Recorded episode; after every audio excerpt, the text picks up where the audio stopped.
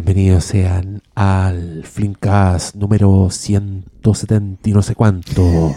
Hoy que estamos productivos, loco. Hoy vamos a hablar de Thor 2049. Pero también vamos a hablar de la serie Netflix que los tiene a todos maratoneando en este preciso instante. Todo empapelado Facebook con el logo, con ese tema central pegajoso. Con esos Con- personajes. Con esos personajes, con ese, ese ambientado en el pasado nostálgico que todos quieren ver. Mindhunter. Ay, qué chistoso, ¿no? Pero que Oye. verdad, ¿no? Que- pero, que- pero qué verdad, que, que, weón, es buena la serie. Es buena, ¿o no? Es buena. Es buena. A mí, transparentemos, yo vi hasta el séptimo. Tengo Yo que vi entrar al octavo. hasta al octavo. Completa. Completa. Puta, Pero, ídolos. pero tranquilo, ¿no? No. Pero, pero, pero fui uno por día. Solo al final pegué una, una acelera, pero era. Fue una semana más que disfrutable. Yo debo decir que me costó más pasar los primeros. No porque sean malos, sino porque e- eran más pesaditos, pero Es una, Sí. es una serie, para los que no saben, ambientada en los 70, eh, que te muestra los primeros esfuerzos de, puta, de unos individuos, no digamos del FBI, de unos individuos del FBI, eh, por entender al asesino en serie y por crear finalmente una disciplina científica dedicada al estudio del, O sea, del, del comportamiento. En un escenario en donde el mismo término asesino serial no existe. No existe. No existe, porque No, les, les ellos dicen están asesinos múltiples en de múltiple. secuencia. En secuencia. Claro, es múltiple killers. originalmente, Múltiple, y después Y- hay un momento en la secuencia serie que- y eventualmente la... Bueno, no, no le destripemos porque hay un gran momento de esa... Sí, Y- Bueno, no, ojo que y- los y- grandes momentos de esta serie están en un escritorio. sí. Es que esa es la weá, es una Sí, serie de conversa. Eh, y de. Para mí, pa' mí es bastante antecedente de continuación de Zodiac y de Seven. Y, Claro, no, y ese tipo de historias. como Pero también es bien, es bien Manhunter. No Mindhunter, Manhunter. No, y, y lo interesante es que en el escenario está donde están los asesinos seriales más reconocidos de la historia. Los nombran a todos. Creo que le. O sea, está basado en, en- en hechos completamente Sí, reales. Está basado en una novela que escribió un, un ex agente o agente del FBI, digamos, que, que vivió este proceso. No, no implica que sea una serie biográfica, ¿cachai? Pero creo que es súper valioso eh, cuando ya el tema del asesino en serie, eh, sobre todo en TV, está archirrelamido por todos lados, para bien o para mal, que alguien vaya a la fuente y se dedique a investigar ese momento. Lo mejor. Porque no Mm. te están tratando de describir los tipos de asesino serial, Ni sus cazadores. ni sus cazadores, ¿cachai? No- Ni tampoco un, Están- un están- retrato capítulo a capítulo de cada asesino. O este es el capítulo de. Manson, este es el capítulo de Eso- Dahmer. No. es un tema de eh, es sobre el método científico. ¿cachai? Es como sobre uno va probando, ensayando, tirando opciones, empujando los límites. Y la hecho, vale- empujando los límites de la ciencia porque en rigor, bueno, ellos en un momento llegas al- a las ciencias del comportamiento, que era una división. Eh, y ahí te das cuenta que la ciencia del comportamiento es, es como la, no sé, como yo siempre digo que la economía, que la economía no debiera ser llamada una ciencia porque lo, no predice nada, analiza a todo. Pero que hoy día me digáis cómo va a estar el dólar mañana es un es como predecir el tiempo. De, de hecho, yo siento que es una serie no solo para ver desde el punto de vista policial, sino que va, va en general para la gente que trabaje con equipos, para Claro. gente que, que tenga personas a cargo, gente que tenga que interactuar con iguales o con pares o con superiores, te hablan mucho de cómo, de cómo funciona la mente de las otras personas. No es, no es solo de, de entender a, a los locos y de las desviaciones. Y- No es una serie eh, gore ni, ni, ni que te va a estar tru, trucuñileando, Y yo siento que, que, bueno, tiene que ver con, está... con esta temporada, porque eh, en ningún momento te, te aterrizan el término. Dicen, ya, perfecto, estos se van a comportar así. Están tan en pañales. todo Cada, tan- cada análisis es tan primigenio. Está intentando comprender por No, qué. Exacto. Eso. Y simplemente están intentando comprender por... Y ni siquiera eso, ni siquiera por qué, es como. para es poder dar datos del cómo para posterior. Claro, Porque, el- porque- porque ellos van en aras de, de que les sirva para algo. Por eso me gusta tanto que, sobre todo en los primeros episodios, están tan centrados en ayudar a un policía de algún pueblucho a resolver un crimen que no, que no tienen. Que, que- que es muy engañador porque uno piensa que va a ser así la tónica de la serie. Claro que iban a ser una especie de consultores del FBI. Exacto, y no. Genios de resolver casos. Y no, y, y la, la- hablo mucho de ensayo y error. Error, error. Los costos que vais pagando. y también es una súper buena serie para mirar con ojos de, de choque generacional hoy día. Está muy bien casteado el- equipo, digamos, en cuanto a tener a un, a un, un suerte millennial setentero, ¿cachai? Y a un Generation X en los 70 también, que son, generaciones que estaban chocando en ese momento para entender que en el fondo todo es cíclico y todas estas guerras son cíclicas y cómo ellos en algún momento van empujando por sus propias creencias y estados de la vida, porque uno está recién pololeando con una loca y otro ya está casado de vuelta con un hijo adoptado, entonces, pero ninguno ninguno se impone al otro, los dos se mantienen en un equilibrio súper interesante, súper rico en matices, el, el factor de la, de, la, de la investigadora que llega a trabajar con ellos como una mujer que en el fondo sigue también encadenada a un montón de, de limitantes propias por ser mujer. ¿cachai? Mujer profesional, mujer con vida sexual, mujer trabajando con hombres, mujer que no es policía y que tiene que entrar en una jerarquía y que es mujer, digamos. ¿cachai? Y todas esas dinámicas están funcionando muy bien en la serie. No se queden en el hecho de que no pasa nada, porque en realidad está pasando todo el rato. De hecho, para mí el mejor capítulo es un capítulo que está ahí alrededor del 6 o el 7, que solo se trata de lo que a ellos les está pasando por dentro. Solo se trata de eso. Hay un capítulo que no te dais ni cuenta y al final lo que acabáis de ver es solo como ellos están llevando todo el calvario interno. Sé que yo, yo concuerdo, Diego posteó el otro día una foto, eh, concuerdo plenamente con que, bueno, es mi debilidad por el vaquero. Eh, yo me acuerdo que la, la de, mm, ¿cómo se llama la de Dillinger de Man- eh, Enemigos Públicos? En Enemigos Públicos volvían a mostrarte al viejo sheriff, porque mostraban que el FBI les tenía que, tenía que pedir un- una mano a estos que eran, que resolvían las cosas a un balazo. Y ese vaquero ya está muerto, digamos. Porque, porque lo que trata de hacer este otro personaje del, del el regalón de Fincher, eh, aterrizar eso de manera de poder resolver el cotidiano. De esos, al fin y al cabo, se trata para él eh, lo que están haciendo. A diferencia del otro que está... De hecho, el otro es el germen del Manhunter. Sí. Y, y está en él, mientras que este pretende resolver las cosas ahora ya y pretende enfrentarse a la, a la realidad. Esta gente de escoria no me sirve, pero lo que yo voy a sacar de ellos me va a servir para que no exista otra escoria. Claro. Eh, y sabéis que ese dilema funciona también entre los dos personajes que, que li- por ahí yo, como la terminé, le di vuelta como al segundo y al tercero de nuevo, que, que creo que son mis capítulos clave en, en cómo se definen esos dos personajes. Eh, y cómo se, entre comillas, van haciendo amigos, porque no son amigos, No, po. son compañeros de trabajo. No- y no- el, y el no se sentido de. No, po. no. El sentido de la confidencia funciona muy bien cuando te empiezan a mostrar todo lo que recorren. Pero los tipos recorren, claro. A mí me gusta mucho el, el enfoque de que de dónde viene este asesino. Que es que cuando explican un poco que es una, una especie de anticuerpo social. Mm. Eh, creo que no, lo- no lo exploraron, no lo exploran lo suficiente hasta donde vamos. No, porque- No, no sé si eventualmente se empieza a hacer más, porque la entrada del, del personaje de Lana Torf debiera empezar a darle un, eh, eh, una aproximación eh, psicosocial al, al asunto. Pero de que la serie está cimentada en muy buenos diálogos, construcción muy buena de personaje, y nada más, o sea, y- y son buenos dramas sobre esos personajes. sí. Y esa cuestión, yo, perdón, perdón, yo sé que mucha gente no se fascina con estas cosas, pero son fascinantes. Yo, incluso Fargo es más, es menos entregada a esta estructura. Sí.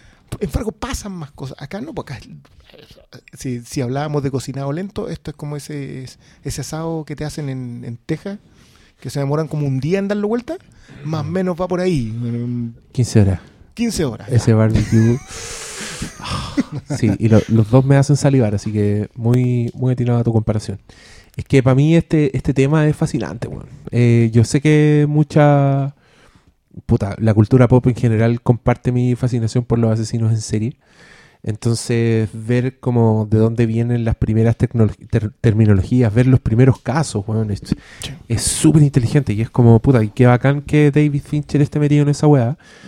Porque esta serie también es súper heredera de, de Seven y de Zodiac. Yo- al principio es más Zodiac, sentí yo, como en el estilo, por lo que se trata, ¿cachai? Como por la wea post. Pero la relación de los detectives es muy Seven. Es muy. Sí. Incluso en cómo meten a su, su vida familiar a la weá. Eh, me pasa con este personaje, con Bill Ted Tench, que encuentro que es el personaje de la serie. ¿Es Trench o Trench? Trench, Tench. Es no que si sé. es Trench, eh, alusión al. Lo voy a buscar al tiro. Sigan hablando. Bill Trench y Holden Ford. que, bueno, Holden Ford está basado Agent. en el tipo que. Sí, que creó la, no sé, claro. en la vida de él, digamos. Y que fue un tipo con Tench. Tench. Bill Tench. Trench. Sí. Con harto problema porque era. Le afecta mucho lo que hace. La arrogancia que tiene el personaje parece que sí era un, un factor en el. Bueno, que suele ocurrir con esta gente que avanza. hay, hay un tema con, el, con claro, al, al cierre de la temporada, pero, pero claro, es la historia de un tipo que él va mejorando en la medida que se va autodestruyendo. Eso es inevitable. Y se va entrando un poco más a la, a la caverna que representan todos estos asesinos seriales, que es uno de los puntos llamativos en, pri- en Pero primera impresión con la yo, serie. yo siento que son más ventas. ¿Ah? Yo siento que son más ventas. Es muy bueno mencionarte cada, cada asesino, Mm. pero en realidad ellos. Esta- A ver, esta serie no es en la mente de un asesino. En rigor es en la mente del cazador. Cómo empieza a analizar el ambiente el cazador. Porque te lo aterrizan muy bien en los primeros episodios de que a ellos les cambió el coto. El bosque ya no es el mismo, la selva ya no es la misma, los depredadores que ellos andan capturando no son los mismos. Entonces, el cazador tiene que cambiar su manera de pensar. Y De eso se trata esta serie. Pero Y- también yo, yo siento que es como demostrar que también que la presa no es una sola. Y por eso te, Es que te- tiene- te muestran que a- empezar a conocer al depredador que y- estabas y- capturando. y, y te presentan a, no te presentan ni siquiera a los más famosos, pero a dos que son muy distintos. Y era uno que al principio ya tampoco Sí. es tan relevante, es igual Kemper. pero sí, pues Kemper el, el que se pitió a, los- a los abuelos y mataba a Mina y el otro también está relacionado con, con la misoginia porque también mataba a mujeres, ¿cachai? Pero aunque están relacionados, no, no son iguales que el- el- los modos operandi y te recalcan a cada rato eso, que no, no es un terreno donde estos dos cazadores van a... a un detalle que por cierto todavía no llegan como forma de construcción. Yo, eh, claro, cuando la, la- la- la- la cultura pop, lo que dice bien Leo, está muy fascinada con el comportamiento del... em, pero literalmente el, comport- el analizar el comportamiento, estamos viendo una serie sobre cómo nace el análisis del, del comportamiento del asesino serial. Literalmente es en lo que se metió Fincher, porque no es de él, aunque está muy metido, dirige los primeros, los últimos. Eh, y al parecer oficia de productor. Yo no, no, no, no, Sí, no- el productor. el productor. Produce Fincher con Charlize Theron. Eh, Entre otra Charlie. gente. Y por algo será así... Sí, Imperator Furiosa produce una serie y yo voy a ver esa serie. No, pero recordemos que ganó el Oscar por un asesino en serie. Tenéis toda la raja al medio. La Woodruss, no me acuerdo cómo se llama. Aileen Aileen. eh, Wuornos. Wuornos, Monsters. Sí, película, Monsters. por- de la directora de Wonder Woman. de Así que por eso yo no encuentro que sea. Tan, tan raro ese No, tema. no, raro. Para nada. Pero, pero yo concuerdo. o sea, sabes que yo no había visto lo de Seven. No, no, no había pensado en que eran Freeman y Pete. Es que la relación, la relación de ellos también tiene un poco de, el, el, el, el loco joven es muy novateo eh, desde el desde la relación con el, el- los otros policías y el otro ya es un viejo ya experimentado que se la sabe por libro. Pero ¿sabéis qué? Y ayer vi una, perdón, Pero ayer, vi una referencia hermosa a Seven cuando ellos le regalaban la caja con zapatos al asesino a, Ah, sí. y después ella escucha la grabación, la psicóloga, y les dice, What's, in the, box? Y yo dije, ¡Oh! yo tengo una cuña Pero hecha con este, eso. este es un Morgan Freeman que no ha perdido la esperanza, como el otro. Sí. Es un, es un Morgan Freeman que todavía le afecta lo que está haciendo. Claro. El otro, Morgan- el otro, el otro weón es como este personaje en 10 años más o en 20, ¿cachai? Pero eso es lo que me gusta, porque es el weón porfiado, pero también es, está muy bueno como el, el- la impronta del detective, weón, del, de la serie noir. El weón es un loco que está fumando todo el tiempo, que tiene una voz que ya es como ridícula, el weón es como Mr. Trailer, Y, ¿cachai? y- y no puede dejarlo, de hecho. Y no puede dejarlo, puede pero, dejarlo. pero es tan humano, están los momentos en que el weón ha estado peleando un día completo con el otro weón, pero fue igual frente al jefe, le presta ropa, esas weas las encuentro impagables. Así. Y después tiene todos sus problemas en la casa. Oh, weón, que- bueno, yo todavía voy en el Terrible. 7, pero ya conocí su familia y lo encontré Sí, hermoso, weón. Encontré hermosa su familia. Además, su esposa es la mina que le tiraba los cagados a Tim en The Office UK. Para todos los que se acuerdan de esa, se acuerdan de esa, de esa Lola Crespa que aparecía y que hacía que él se distrayera de la recepcionista. Ya. Esa es la esposa Ella. de. Sí. Oye, hacemos una pausa. Hagamos una pequeña Una pausa. pequeña pausa. Hemos, hemos vuelto. Eh, ¿qué, ¿Qué decía? ¿Que quedó buena la invitación? Sí, para que la gente vea Mindhunter. Sí, Mindhunter. métanse. Sí, y ahí, y ahí bueno. el final en En otro ve- en vez episodio. de- mira, en- yo hoy día es viernes feriado, se debutó una serie en Netflix muy popular. Me vi cuatro capítulos de una y ya no tengo interés en ver más. ¿Cuántos son? Seis? No pierdan el tiempo. Son como 13, pero filo. No vean, es- Yo no he vean escuchado- esas cosas raras que andan por ahí. Yo he escuchado mucha gente que me ha dicho que vio tres capítulos de Mindhunter y no la quiso seguir viendo, le dio lata.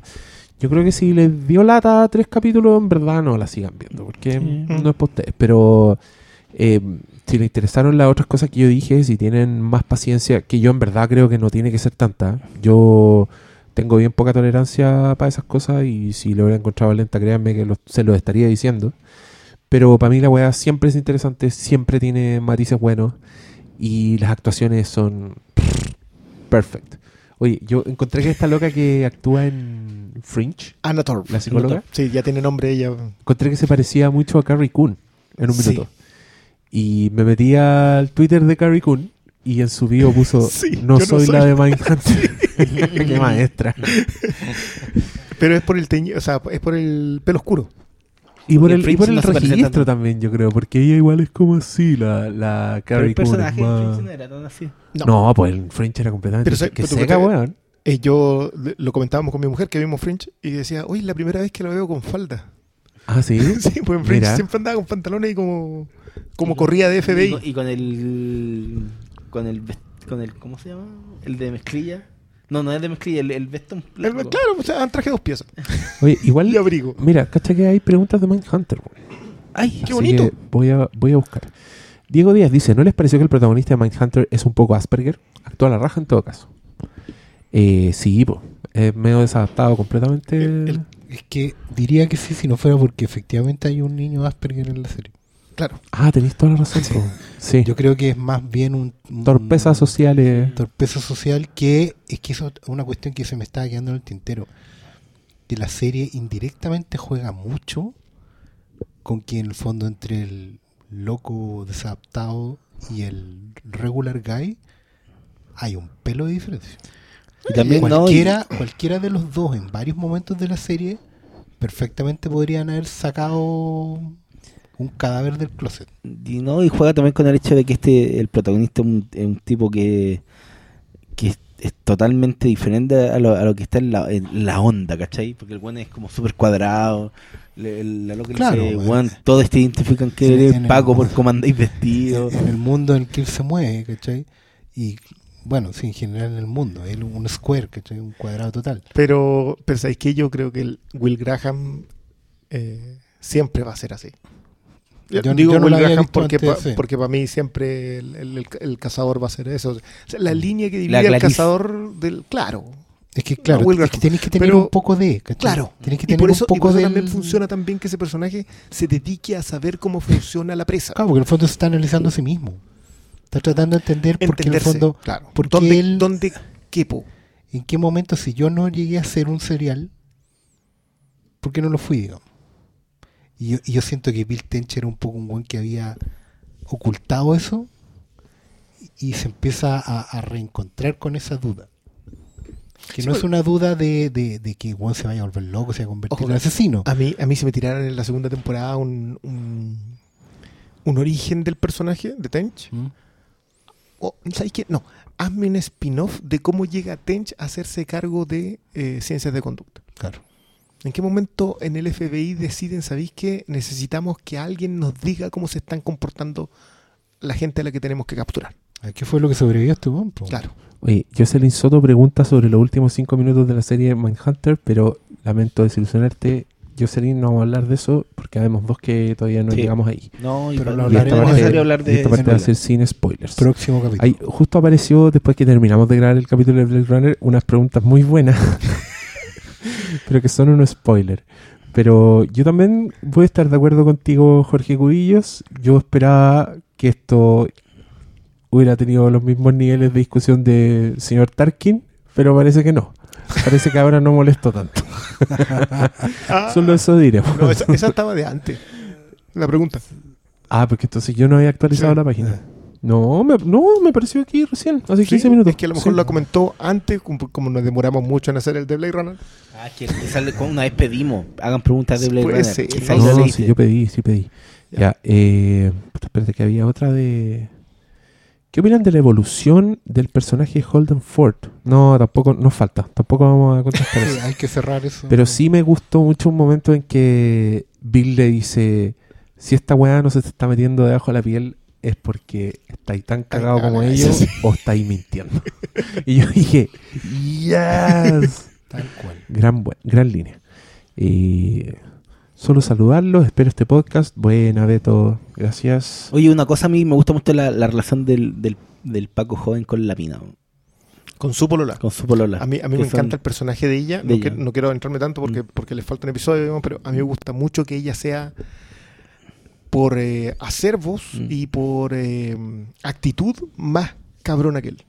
Mm, Eso, eso a mí me encantó. Sí. me hecho, encanta que la, ella- cómo se conocen en el Ella bar. decide estar con él todo el Claro, tiempo. todo el- Ella todo el tiene tiempo. control todo el rato. Y, y de eso en el tercer episodio, cuando, cuando él dice, no, es que me incomoda que hablen así y tan... Las mujeres no deberían hablar así. Y la mina le tira el tiro toda la pasada en la cama. Mira, esta chiquilla sabe exactamente cómo, qué hilos tirar. Y sí, es un gran, gran personaje. Ella tiene un súper buen momento cuando le está contando como por lo que ha pasado en su vida.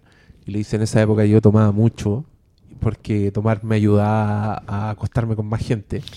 Y, y tiene como un momento en que ella se da cuenta que acaba de decir algo que la acaba de cagar. Que le, que, no, no que la cagó, sino que puta, No esta haber a dicho. este weón le va a doler caleta. ¿Cachai? Como que tiene ese momento. ah. No, no, no, me va a dar, me va a dar la lata con Sí, esto. sí, Si con no esto- Llegó uno y Como dice, digo, empieza claro, sí, 4, le empieza a preguntar. 5, 10. No, pero Fueron 10. el momento de ella es, es muy bueno.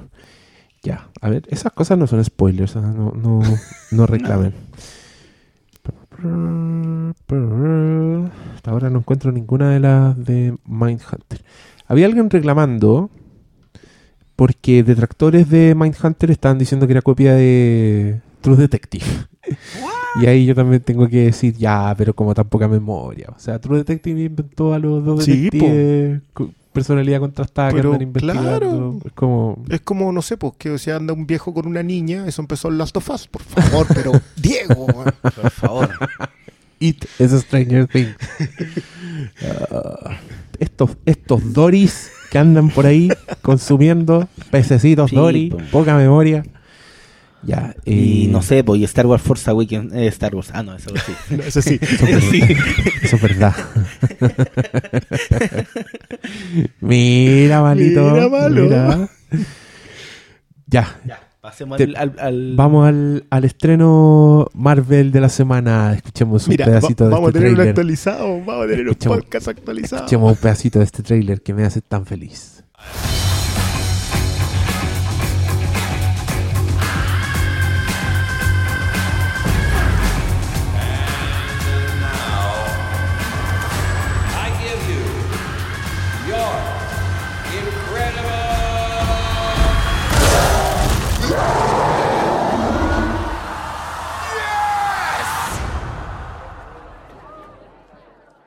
Each other.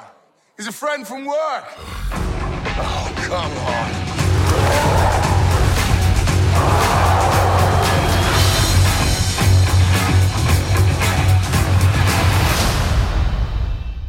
Bueno. Bueno, pues, sabes que yo últimamente, días que estoy achacado, me meto a YouTube, Thor Ragnarok trailer. Te juro que me alegra, weón. Me alegra demasiado.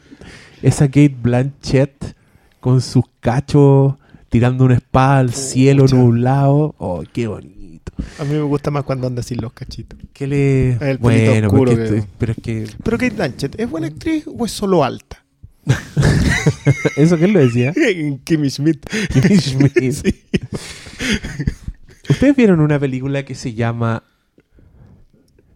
Oh, no sé cómo se llama. Se llama Notas de un escándalo. Sí, po. Donde Sí, actúa po. la vieja Judy Dench con Kate Blanchett. Y esta es, el, Esa es- weá. es la historia de una profesora que se mete con, una, con un estudiante y lo cacha como la vieja que es la otra La profesora. directora. Lo cacha, no, No, lo la cacha, no, era- compañera una de- profesora era muy antigua, que es una profesora que tiene serios problemas emocionales y mentales. Mm. Entonces es como que te sepa tu peor secreto, el peor personaje posible. Y, y esa weá, para mí, yo la veía y yo sentía, perdón la autorreferencia, pero yo decía, esta weá es una historia de pasiones hecha en Hollywood. Porque era así, eran ese tipo de giros. Era como, weón, te pillé con un alumno, entonces te voy a empezar a chantajear porque seas mi amiga. Y en Y el, no en el solo intercambio eso, te voy, te voy sí. a empezar a volver loca porque en verdad yo estoy medio enamorada de ti. La vieja, po, La vieja. Judy Dench. Uno de los personajes más terroríficos que existen. Bueno, vean esa película y ahí nos harán la pregunta de Kimmy Schmidt porque yo creo que la contesta. Sí, es una buena actriz. En realidad se le hace Titus, pero bueno. A ver. Sí. Ay, tú- Pero acá, por fin, en una película basura, ¿o ¿no? ¿Qué tan cerca hay estado de del mainstream no, así? no, shh, shh, shh. El, Es que, algo, si, es que si yo digo, algo- digo cuál le algo que se llama El por. Señor de los Anillos. ¿Cuál? ¿El Señor del Anillo? No, pues la Indy 4. 94. po. Ah, tenés toda De la hecho, razón. de hecho No, había, pues sí, había po. un chiste por ahí en Twitter Y es que la decía villana, que, y es igual, qué po. pena, o sea, qué pena que para la gente que vea ahora Thor Ragnarok tú solo seas la de Indiana Jones 4. Ah. Como- No, pero sabes que yo iba a decir que en Indiana Jones 4 le igual la buena se roba la película. O sea, cuando aparece. A mí háblame ruso cuando su- queráis. de que no. Ya está opinando ya. con-. Ah. Es que es alta. Sí, es muy alta. No, pero impactante Kate Blanchett en esta película. Yo creo que da mucho gusto ver cómo eh, el director les dice, camina por la pasarela. A las dos. Y las dos tienen una pequeña competencia de quién... La cagó. Las dos tienen, camina- las dos tienen planos. su momento en- de- Casi que, no sé si fueron en cámara lenta, pero yo los vi en cámara lenta. Creo que están- tienen un Caminando hacia la cámara, así Sí. como felinos. No, ya, la weá. Yo no sé por dónde empezar porque a mí Thor Ragnarok me gustó caleta. Encontré que era exactamente lo que esperaba. Eh, yo sabía que Taika Waititi se iba lucir así por todas partes. Eh, mucha gente habla de como por fin un autor, como en Marvel. Yo no creo que sea tanto un autor, pero sí creo un weón que sabe hacer muy bien lo que le gusta. Y que el weón disfrutó mucho este universo, este presupuesto, este elenco. Porque la weá es un goce ininterrumpido. Sí, encontré que la weá empezó, sonrisa de oreja a oreja, terminó, estaba en las mismas. Y fue como bacán. Gracias por estas dos horas. Dos horas y tanto, es larga la weá. De horas 10. ¿Dos horas diez? Siento- Por Pero igual a mí me duró una hora y cuarto. Sí, se te, No. se te pasa la weá. Pero, pero, pero, Pero sí hay... pasan hartas cosas. Sí. Ninguna con importancia. No, digamos, pero, pasan hartas Nada, cosas. Son como dos, dos O sea, o tres películas chiquititas con Es que todo- todos los arcos funcionan. Yo, yo creo, mira, a mí de repente, quizás porque soy poco aficionado a la comedia, pero como que respeto tanto que una comedia te lleve hasta el final sin sin caer en otra cosa. O sea, como que uno está acostumbrado a que la comedia en algún punto se pone dramática. Esta otra no, no tiene respeto por sí misma en ningún punto. Y eso, eso- nada, eso- nada es sagrado. no, nada, literalmente. Y acá lo divino literalmente no es sagrado. Entonces, yo, pero sí, yo lo reconozco. Yo me comprometí a que esta película la iba a ver así, a sabiendas de que iba a ver una película de Taika Waititi que coincidía con, con el fin del- de los dioses vikingos, digamos. Eh, y démosle. Yo entregado. No, de hecho, no me molesta el tema de que yo supiera que en un momento venía la- el tema de, mm, de Zeppelin. ¿Mm? No me molesta lo, lo que mencionabas tú de que el- en el tráiler salía, hey, es un amigo del trabajo. Yo sé lo que viene, pero aún así estáis disfrutando la expectación. Como que mi compromiso fue a ver esta película a sabiendas que estaba viendo una película de Taika Waititi. y eso, y con eso, chao, me despedí Bueno, y la pasé yo- muy bien. Yo reconozco que tampoco me molestó el, el cachar ese momento en un compañero del trabajo. Pero qué gran momento habría sido si no lo hubiera arruinado el trailer. Uh, esa es una joya, pero sido, pero... Igual, mi más grande carcajada no fue, ese- no fue esa. En spoilers les diré cómo fue mi, mi carcajada más grande. Pero fue una weá que no vi venir así, por si acaso. Y, y, y yo, al contrario de usted, yo estaba en la fila eh, para ver la película y dije: Si no usan Immigrant Song, me voy a sentir muy estafado. Estafado. Y, Y la va- y porque, eh, porque es muy normal que las películas no usen canciones que aparecen en los trailers, ¿cachai? Pero Marvel no lo ha hecho hasta el momento. Como que todas la- las canciones taquillas de sus trailers aparecen en las películas, como en, en Guardianes de la Galaxia, por ejemplo. Y... Ay, que no sé si esto califica como spoiler. Pero cuando sonó la weá, yo estaba así... Pero, ah, pero si suena como a los 3 segundos. Suena rápido, Sí, pero yo estaba en éxtasis y después vuelve a sonar. Y, Y yo cuando ahí vuelve, no sí. podía creerlo. Yo dije, weón, ¿qué, Pero- qué- pero qué ¿cachai econo- que- pero qué economía, qué bacán. Usar la misma canción, dártela dos veces. No se puede usar otro tema en todo caso. ¿Por qué? Porque este es el tema de los Es el vikingos. tema de los vikingos. po. Porque dice en la letra. Sí, pues venimos de los. claro, ay, no, para- Sí. el Dios de los. Dios del. Martillo de los dioses. No, si era esa. Igual le pregunté en Twitter a Taika Waititi si había sido idea de él usar esa canción. Y No me, dijo. no me ha contestado. Yo, le- yo pregunté también. Es que hasta ahora no me duermen en contestó. Nueva Zelanda. Hoy día andaba tuiteando que era su primer día de desempleado. Qué weón. Está el weón simpático. Y yo creo que hizo una película simpática. Es que lo es, completamente. Completamente, Es una, peli- es una película que, que tú... Mira, ponte tú, me pasó que hace poco fuimos al cine y dieron el tráiler de una weá chilena que se llamaba Jesús. ¿La viste? Sí, Se y el trailer- ahora, ¿no? sí. Que era como unos cabros que hacían K-pop y hacían coreografía y después mataban a golpe a alguien y después uno queda como un asesino así y el papá le golpea, le decía, ¿qué weá te pasa, weón? No. Y él decía, no pasa nada, weón, de la chucha, como te diga, weá. Ya, yo vi ese trailer y dije, a esta película le quiero pegar un combo. si esta película fuera esa persona, yo le querría pegar un combo. Thor Ragnarok es completamente lo contrario. Te si esta película fuera completamente así, weón, hagamos un podcast. Eso le diría a, a, a Thor. Ragnarok. Porque mm, ya, para de gozar, pues, weón. es- es- todo es simpático, todo es gracioso, todo tiene un color increíble. Y lo que yo decía en mi crítica es que yo creo que con esta película se va a hablar mucho de la comedia. Se va a hablar mucho del tono, de- del, del nivel de, de humor que consigue Chris Hemsworth, que es una weá que a todo el mundo lo sorprende porque el weón es. Porque como- nadie vio Ghostbusters, digamos. Nadie vio Ghostbusters y además el weón es como una escultura griega. Es como ya basta, pues weón, no se tiene o, eres gracioso eres un Adonis. Elige. Una de las dos, ¿cachai? Pero lo que no hay que quitarle mérito es que yo encuentro que Taika Waititi es un, es un pendejo culiado que está gozando con haciendo esta weá y que se mandó unos money shots, unos ñoñasmos, eh, se dio unos lujitos bien ricos. La weá, los colores de la película, las cámaras lentas, weón, los momentos de... Cuando, cuando Thor le dicen, tú, no eres el dios del martillo, de que eres el dios. Esos momentos eran como, wow, la weá pulenta, bacán, ¿o no? Sí. Sí. Lo- ¿Sabéis qué? Es que no se aleja. Si ese es mi tema, yo, yo leía lo tuyo y decía, ya, perfecto, los colores no se alejan de lo que te está contando. O del cómo, no se alejan de la comedia. En los money shots no se alejan de la comedia. Como que sabe exactamente cuándo equilibrarlo. Que es algo que, que yo, yo creo que es súper bueno que la gente vaya a ver Thor Ragnarok, que la disfrute, que la goce, porque así vamos a aprovechar a hablar de Waititi. Eh, es algo que también maneja muy bien en eh, Hunt for Wilder People. Que sabe exacto cuándo hacerte el quiebre. Y donde entregarte una escena que tú pensáis que va a ser, no sé, la persecución final en, en, en. ¿cachai? Como que tú sentís que van por un lado, pero no, se mantiene, no, no, no lo suelta, no deja de contártela como te la está contando. Y yo eso es algo que agradecí acá. No se engrupe en ningún momento.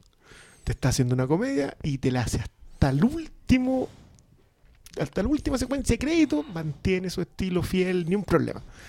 Yo con eso, con esa honestidad, de nada de tratar de, de meterse en la fórmula. De, de alguna manera, yo creo que, yo creo que esta, incluso más que Winter Soldier, acá es una película que el director hizo la película que estaba haciendo con los personajes que le pasaron, con libertad absoluta. Yo siento que acá la fórmula Marvel no está. Así, para nada. Así No. como que, ¿sabéis que Ya con, con la Guardiana de la Galaxia recaudamos 800 millones de dólares, así que deja a este otro que haga lo que quiera. nomás. Esta cuestión ya funciona. na- No, no nos engrupamos como que estamos haciendo cómic épico. No, no. pásasela, démosle, hagamos una comedia. Yo también sentí viéndola que, eh, ya entrando en, el tema de, de- Marvel Studios, que de una forma u otra, eh, yo todavía no puedo tener certeza, pero sigo teniendo la sensación de que Kevin Feige va dos pasos más adelante. Y que de una manera u otra, películas previas a esta no eran un ensayo para esta, no quiero decir eso. Pero había momentos en que Kevin Feige estaba probando, así como probó en las primeras Iron Man y, y incluso en la, primera Thor, digamos, hasta dónde podía soltarle la correa al director. Y creo que en esta ya por fin el buen afinó el pulso. Yo creo que eso no digo que no tengo certeza porque no puedo saberlo cómo va a ser a futuro con los locos que elija. Porque por un lado tenéis eh, Marvel Studios está dividido en dos, tenéis películas grandes y las películas chicas. Las películas chicas son Thor, Pantera Negra, Capitana Marvel, Ant-Man. Ant-Man, ¿cachai? Aunque Ant-Man, sí, pero igual. Igual es una secuela, pero, pero sí son películas chicas. Y las grandotas que son las que están haciendo los hermanos rusos, que son los locos que fueron los mejores del curso y se quedan con la. ¿cachai? Se quedan con la ayudantía. Con la ayuda. Y estos otros son los nuevos alumnos. Y, pero yo siento que ya con Waititi el buen lo logró al 100%. Encontró un loco al que le puede soltar la correa. Porque con Derrickson estuvo cerca. Pero, pero no, ¿sabes que Yo creo que tú lo estás analizando a nivel de equipo. Sí, a, A nivel, nivel- de a cómo, cómo el director, el director entiende que está trabajando con una franquicia, que no se puede arrancar con los tarros como autor, que es lo que está pasando al otro lado, en Lucasfilm, ¿cachai? En, en la otra sala. Que lo- todavía no logran ese No, no, claro, pero, pero tú lo estás viendo a nivel de equipo. Yo, yo lo veo a nivel del el macro narrativo. Yo creo que Kevin Fitch siempre apuntó a hacer esta. Sí, Porque es una película mucho más simple de entregar para que la haga alguien. y de todas maneras, porque pero además creo que el buen logró encontrar todo en un momento exacto. Porque, como hablaba yo con un amigo el otro día, Toro al fondo es el, el- el- el amigo tonto. ¿Cachai? Es el buen que nunca debe tener un momento para lucirlo, incluso porque tenéis a Hulk al lado. O sea, Hulk es el de los momentos money shot. Yo- de hecho, yo con este Thor me acordé de. No me acuerdo, habían unos monos en que salían como una especie de vengadores. Sí. En donde salía un rubio con una guitarra y era el Thor. Este era Este, po. este es ese Thor. ¿cachai? Entonces entender de una por todas que en realidad no estáis para la grandeza. Yo tenía una, una pequeña micro discusión en Twitter también con, con un seguidor del podcast que me decía que encontraba que a Thor le seguían faltando el respeto, que, que, que Thor era mucho más badass, ¿cachai? Que su nivel power level en el MCU debería ser total, ¿cachai? Eh, pero no, pues, amigo, la- efectivamente las películas a esta altura, las películas Marvel no adaptan los cómics, adaptan al universo Marvel. Y responden a la lógica del universo Marvel. Ni siquiera del Ultimate. Y yo creo que empezaron a hacerse la idea con eso. ¿Cachai? Que cuando digan Annihilation, cuando digan Guantelete del Infinito, no están adaptando A la, a la MCU. Claro. Todo sabe hace como, sí mismos. hace como 20 películas y siguen guayando con eso. Ya, pues, pero ¿qué es el punto? po? Entonces no, no tiene sentido quejarse ahora que Ragnarok no tiene épica ni drama. po.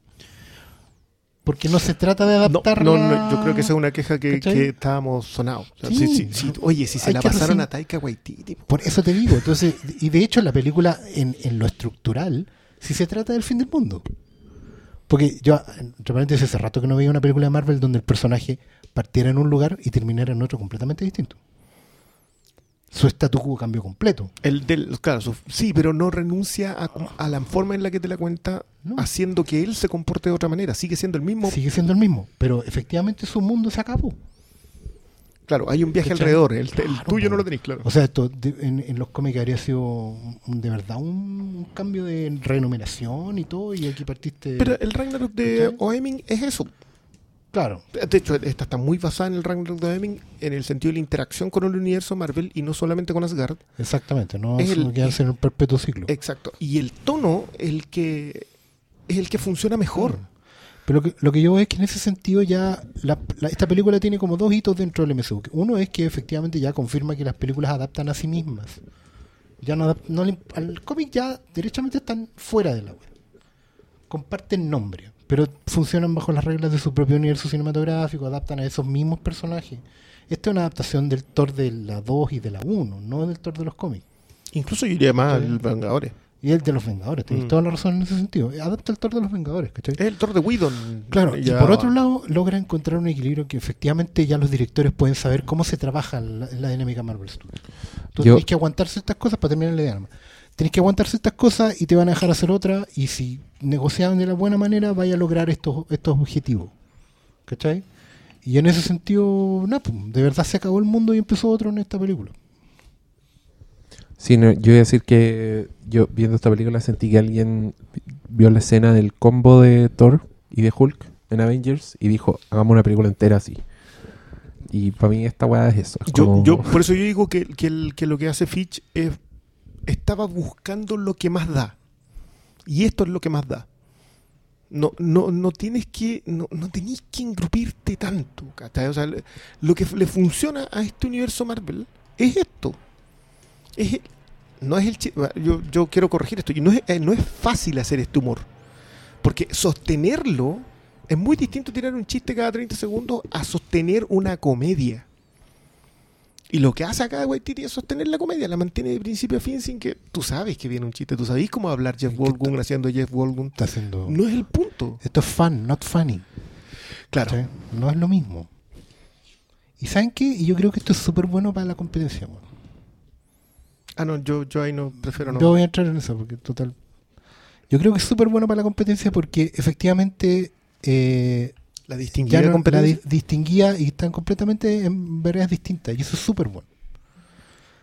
o sea, porque- es- súper bueno en el sentido artístico, Sí, pero es súper malo en el sentido de que los ejecutivos claro, quieren los resultados del los de otros, enfrente. Exactamente, pero yo creo que efectivamente ya eh, todavía hay espacio para hacer las pruebas. O sea, gente que, bueno, Whedon No, estuvo en la vereda no. al frente, ¿cachai? Whedon estuvo en la vereda al frente y ahora trae cierto know-how para Sí, acá. pero, pero el know-how Pero que, no te- va a ser se lo está mismo. llevando, sí, va a ser lo mismo. Yo sí, creo que no, yo creo que no. Yo creo que todavía tienen espacio para hacerlo. ¿Cachai? Porque la gente ya no debería pedirles lo mismo. A lo mejor estoy siendo iluso, pero yo creo que es Yo, bueno. ingenuo, iluso y, y- y todos los sinónimos que encontré en el. Malito, está, estaba Sí, muy Pablo callado. estaba muy callado. Yo salí enojado con esta película. Bueno, al, al punto de ir caminando tres cuadras y decir, odié esta wea. Y no porque le haya ¿En pasado mal, y serio, porque sí, nosotros cree- salimos con él. y no porque crea que es una mala película, yo lo pasé bien. Odié lo que representa. ¿Cachai? Porque, claro, pues yo voy preparado a ver chistes porque todos sabemos lo que es Marvel. Pero cuando está quedando la cagada en el Ragnarok y tenéis que tirar el chiste de Hulk, yo digo ya, mucho. ¿Cachai? Entonces yo con esta película yo sentí que ya esta fue un poquito mucho. Como que metieron la pata más al fondo de lo que dirían. La, la película está, yo la, me divertí, me reí y todo y, creo que es de las mejores Marvel que, han habido, pero me molestó y odié lo que representa para el futuro de Marvel. Onda, ya no hay esperanza alguna para lo, si yo alguna vez pensé que esta guapa podía tener algo más de consistencia, ¿cachai? Y no. Te aplico los mismos sinónimos que le había aplicado a Oscarín. Yo creo que íbamos para allá hace mucho rato. Y creo que si íbamos para allá, esto es lo más honesto que se puede hacer. Y si es que esto va a ser lo honesto y este va a ser el, el, el estándar de calidad de esa honestidad, yo estoy feliz. O sea, si a mí Marvel me va a decir, ¿sabes que no, no, no, olvídense de que el cómic va a ser épico? No. Queremos hacer una comedia, que, que yo creo que falla en Civil War. ¿Pero ustedes creen que esta weá no era épica? En el, en el no, yo dije cómic épico. En el sentido de la épica propia, sí. Pero no sé, yo igual la sentí súper contenida, todo, todo lo que pasaba, súper contenido. Es como, claro, es como el, tú mencionas es como la, que te hubiera gustado más la zorra, así como la- más es- destrucción. Es que la épica marvelística, pues bueno, eh, todo contenido. Pero es que yo no creo que sea contenido. Yo preferí mil veces este clímax que otro yo en el cielo, weón, y otro. ¿Cómo se llama ese país culiado? Chocovia. Sokovia. No sé. No. no Eh, Mira, tú, mencionas, tú mencionabas con- la escena de cuando él empieza a tirar la espada. O El la flashback. o el flashback. Sí. O las secuencias en general. Bueno, la, la, la- no, es que no quiero spoiler, pero todas las secuencias que son grandes son grandes. Y yo en ese sentido sí la encuentro épica. En lo que dice el Oscar, cambia el entorno alrededor del personaje, también lo considero épico. El punto es que el tono para contártelo sigue siendo comedia. Si llegamos al momento de la comedia épica, vale. Yo también te lo compro. No tengo problema con eso. Al contrario, yo vuelvo a insistir, yo agradezco la honestidad de esto. En- entiendo igual lo que dice Malito con que, puta, esto es...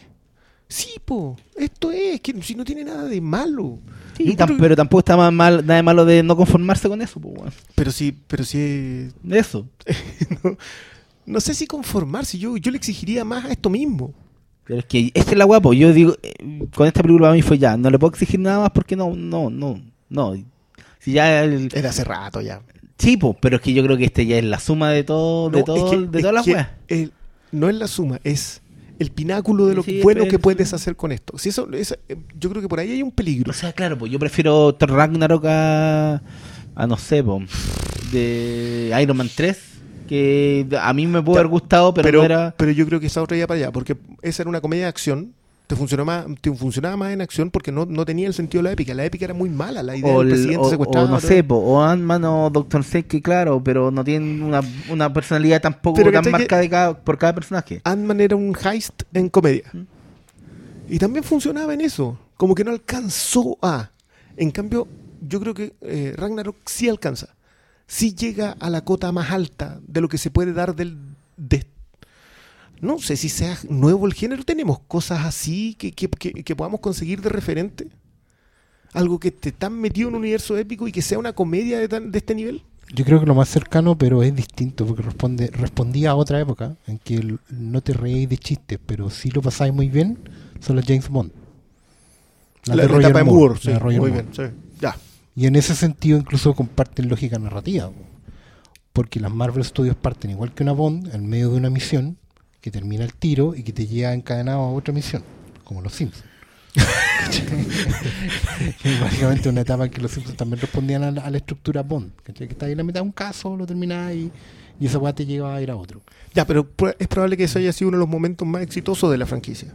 O sea, la de Roger Moore sí, en todo sentido. Entonces, ya, pues, démosle. Yo no, yo no, no encuentro que esté, o sea, si se asumen, si esta es la honestidad como que se asumen, y me van a entregar este, porque, perdón, yo para mí esta es una joya de comedia. Es una, si, si van a hacer esto con, con el género, dale, yo te voy a ver en esta para. No, no, no me incomoda, ¿sabéis qué es raro? Porque yo quizás puede también tener que ver con que no soy tan cercano a la comedia, entonces cuando veo una comedia así de buena, pues, salí cont- yo salí contento, la pasé bien. No, no nos pasa tan seguido eso. Quizás también porque me entregué. O sea, me comprometía. Es que, es que es súper bueno, yo, yo comparto mucho el punto de la honestidad previa. Claro. O sea, la película, y por eso quería recalcar como de que se adaptan a sí mismas eh, dentro del universo Marvel Studios, porque efectivamente eh, necesitáis una buena predisposición para entrar acá. Y, y en el fondo necesitáis la predisposición correcta. Pero el No fan hay, ya que, no hay que venderla de otra manera. ¿Cachai? El Doctor Extraño todavía tenía algunos resabios de que era un drama de un tipo que lo había perdido todo y que necesitaba dar el otro paso. Y se parecía a todas las otras weas que ya habíamos visto. Claro, y, y- y tiene un tema de redención también, porque este, bueno, es el arco típico, ¿cachai? Em, pero no sé si solo se van a quedar en la comedia. Por ejemplo, yo siento que Black Panther no la veo como una comedia, No, po. ¿cachai? Black Panther se está vendiendo hasta aquí como una comedia, o sea, como una, una Bond pero de acción. Una Bond de, no quiero decir Daniel Craig, pero en realidad es, es una Shaft. Es una Shaft. Es una Shaft. Ya, y una de las gracias de Shaft era Shaft justamente que era una pero- comedia pero una badass. comedia pero, una comedia badass Ya, po. Sí, súper serio ¿cachai? entonces no es tampoco es lo mismo ¿cachai? Pero- tampoco pero esperen, esperen en el futuro que el universo Marvel se guaititite ¿cachai? Pero sí vamos a mantener una cosa media James- aventurera James. Es que yo creo que va por, va por Gunn. Sí, Yo creo- y, también- y- y al contrario, por lo, por lo mismo que tú decías que tú analizabas el equipo, tú, tú pensabas en cómo Fitch coloca, armaba su equipo. Y al contrario, yo creo que Fitch venía afinando una idea que él tenía de lo que debía ser este cine. Mm. Y fue colocando a la gente correcta en los lugares correctos. Quizás en la última patina es Derrickson, pero volver a usar a Gunn, eh, tirarse con Waititi en esta, elegir a un negro badass para hacer la siguiente comedia badass. Perdón, Sí. pero yo creo que bueno, no, no sabemos lo que vaya a hacer Black Panther, quizás es una declaración de principios que te la encargo y uno no, no lo sabe a esta altura. Pero hasta donde yo lo veo, yo va para allá y para allá. me- me- por la honestidad me gusta. Si el punto es que antes me sentía, me estaban pololeando con otro copete. Sí, pues sí, es lo Sí, sí, sí es el tema, ¿no? Te están, te están vendiendo el trago de. El trago con. Arreglado. Claro, no tenía no, para qué arreglarlo. ¿para qué? Podía ofrecerlo. Sí, yo por ejemplo siento que Black Panther se va a vender como una, como una suerte de película de ciencia ficción. Pero de aventura a los Flash Gordon. Porque el planeta Porque Wakanda el planeta cosas. Wakanda, sí, totalmente. Y en el planeta Wakanda el mundo es al revés. ¿Cachai? Son los negros los que dominan y todos los demás se tienen que joder. Entonces ahí es donde vamos a ver eh, efectivamente porque van a poder, en teoría, resaltar cosas de que han sido postergadas históricamente, la cultura, ¿cachai? La, la onda, el estilo. Que era algo que también hacía Chaff. Claro, pero Chaff lo hacía con dos pesos. bueno, que también es una lógica de Marvel, al fin y al cabo en Marvel Studios y que es tomar todas las cosas que hizo otra gente en los 70 como Corman y, Carpenter y, y- y amplificarlas al presupuesto, lo que hizo Lucas en algún momento con la ciencia ficción y Spielberg con otros géneros en general. Eh, lo están haciendo ahora con presupuesto gargantuesco, ¿cachai? Pero bueno, vean, es el ciclo como de la fagocitación de la cultura. Puta, sí, igual. Y yo estoy súper conflictuado. Yo ya he visto dos veces esta película. eh, porque digo, no es una mala película. Yo me, me entretuve. Y mis problemas van más allá con lo, que- con lo que representa. Pero por el otro lado, los personajes son más carismáticos que la mierda, ¿cachai? Y esa es la weá. Yo creo es que esa es la weá. Para mí tiene todos los elementos para ser muy chistosa. Pero a mí me faltó más peso si estaban destruyendo el. No sé, pues, weón. Era el fin del mundo de, de Thor, pues, weón. ¿Qué pasó esa señal? No, que- Ah, está muy lejos. Sí. Está muy lejos. Pero, fuerte. no sé, pues, Pero ¿cachai? está hablando fuerte. Pero al final es... Eh, estoy conflictuado con la película. O si yo no puedo nunca decir que esta weá es mala, yo la pasé muy bien. Pero... Pues saliste enchuchado. Pero salí enchuchado, pues, Fue ¿cachai? súper raro porque yo lo sentía las carcajadas mientras vimos la película porque todos nos reímos mucho. Sí. Pero termina y ¡pah! película. Entonces dije, no. Sí, ¿Qué pasa? Es que Sí, una, es una rabia... con- Yo caché que es una rabia contenida que tengo contra Marvel, weón. Yo creo que la tenéis contra, contra lo que está haciendo Fitch al fin y al cabo y, No sé, y- weón, porque es igual yo di... Weón, yo he o defendido- dejaron de llegar las paltas una de dos. Ah, Eso, eso puede ser, no, no pasado. Pero caché que yo igual, eh, no sé, pues, valoré eh, Doctor Strange, Ant-Man, que son películas más, más, son más bajas que esta. Pero esta, no sé. Son, Fue, no, como, fue como haber sacado ya. Yo creo que el, el ya, contrapeso será. con Doctor Strange, Doctor Strange también trata de hacer un tema visual eh, Claro, grandote, pues. Mm. pero no había para qué. Sí, yo creo que lo que hace acá Waititi lo equilibra lo suficientemente bien. Tiene momentos épicos, tiene una estética que, que te mantiene, tiene esos mundos fascinantes. Es que esa es la todo. Es que, por ejemplo, por un lado está Surtur, toda la escena de su- inicial de Surtur y hasta el final.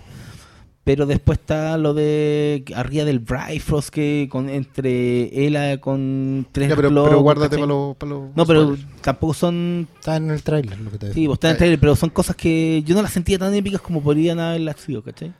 ¿Sabes qué? Es Pero que creo que también es por el estilo de historia que... que yo creo que, es un, es tema contar. es un tema feliz también eh, que la elección haya sido Waititi porque Waititi también es un tipo que entiende dónde está parado. ¿En qué sentido? Hay tres películas de Thor. Las tres en algún momento trataban de beber de la influencia gráfica de Jack Kirby, dibujante. Sí. Pero probablemente solo Waititi no, no se, se leyó los comiquitas, pero efectivamente la entendió porque no solo la pone en pantalla, porque eh, Branagh también la puso en pantalla. Lo de él se parecía más así a. Eh, ¿Cómo se llama esta banda setentera? Filo, eh, Erwin and Fire. más bien, ¿cachai? Eh, eh, tiró el tejo, se le pasó un poco. la ¿cachai? Más De hecho, el Bifrost que- tiene la entrada de un, de un disco. Claro, más, más que entender que en realidad lo de Kirby está más ligado a, no sé, a, realmente a Divo. weón. Sí, lo de llegar a Mark Lo de Mothersbaugh. A la, a, la, a la música. Y tú escuchas el disco y dices, bueno, si hay, hay música convencional de, de, de películas de superhéroes. Tiene de- secuencia de- épica, claro. Pero cuando era el momento Kirby Dot, nos tiramos con un teclado Kirby Dot. Sabéis que yo, yo creo que lo que entiende de Kirby es algo que, que rara vez se le da ese tono, que es el color de Kirby. El, la, lo vivo que es el mundo de Kirby. Y eso se siente muy orgánico, si, si es la palabra exacta, en el mundo que va entregando, en los mundos que va entregando. Kirby, Kirby fue uno de los primeros en, en ocupar la splash page, la página completa y doble, con un solo, una sola ilustración.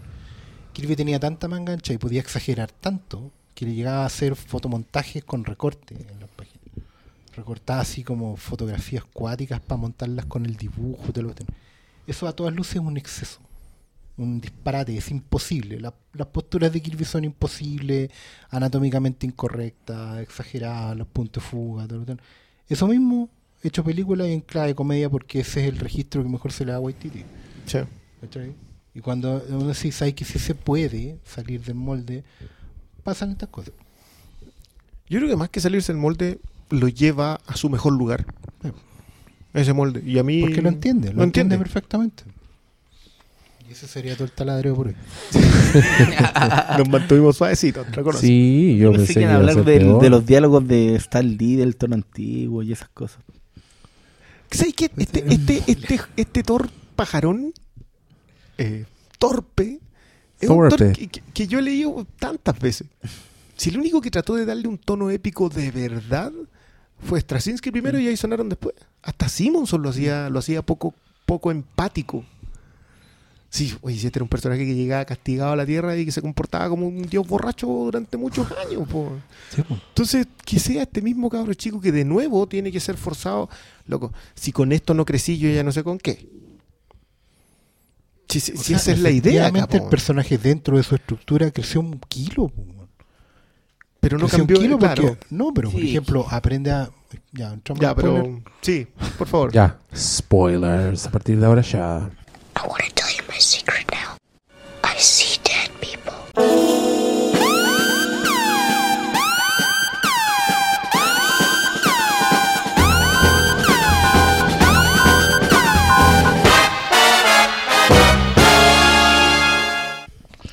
El personaje, de, bueno, desde su estructura siempre, te envío castigado a la tierra para que aprendáis a convivir con los mortales y seas humilde. Más encima te va a hacer cojo. ¿Cachai? Y médico de pueblo. Médico FONASA.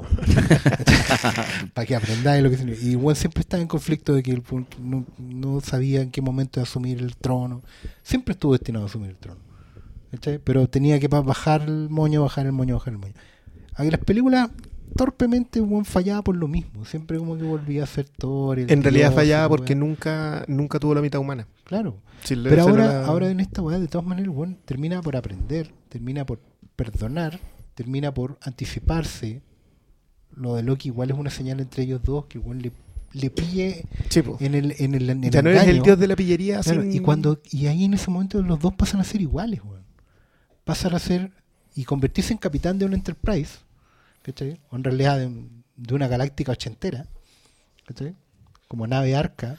Es un tremendo avance con weón. Convertirse, pasar de ser niño mimado a ser capitán de responsable de algo. Y con No un sé, el- equipo. el- es que el igual, crecimiento ¿eh? de él es bueno, pero, pero tú lo sentí que sigue siendo Thor. bueno, que sigue sí, siendo el Thor Este sí, maduró siendo- todo lo que queráis, pero más vivo. Ahora más vivo, más vivo, sí. Sí, Sí, más vivo. de todas maneras no pierde el ojo en vano. Aunque eso sea un guiño a Eso es. una weá, pero, pero en el fondo algo, algo querí dejar ahí. Probablemente en, en otro tono podéis buscarle la quinta pata al gato, aunque no creo que sea necesario tampoco. No creo que esto signifique que vamos a pasar a una especie de galáctica noventera 2000. No, ¿cachai? pe- pero mira, yo lo tiré, el otro me dijo que era spoiler. Que, ah, por cierto, eh, ¿cuál es la escena que más te, hizo re- te sacó carcajada? Dilo al tiro porque me dejaste metido. Eh, Supongo que lo- ya sé cuál es. ¿Cuál es? La del pincho cuando están hablan de unos vampiros. No. ¿No? Ah, yo pensé no, que era esa. la- Fue cuando está el perro atacando y Hulk dice, déjenmelo a mí.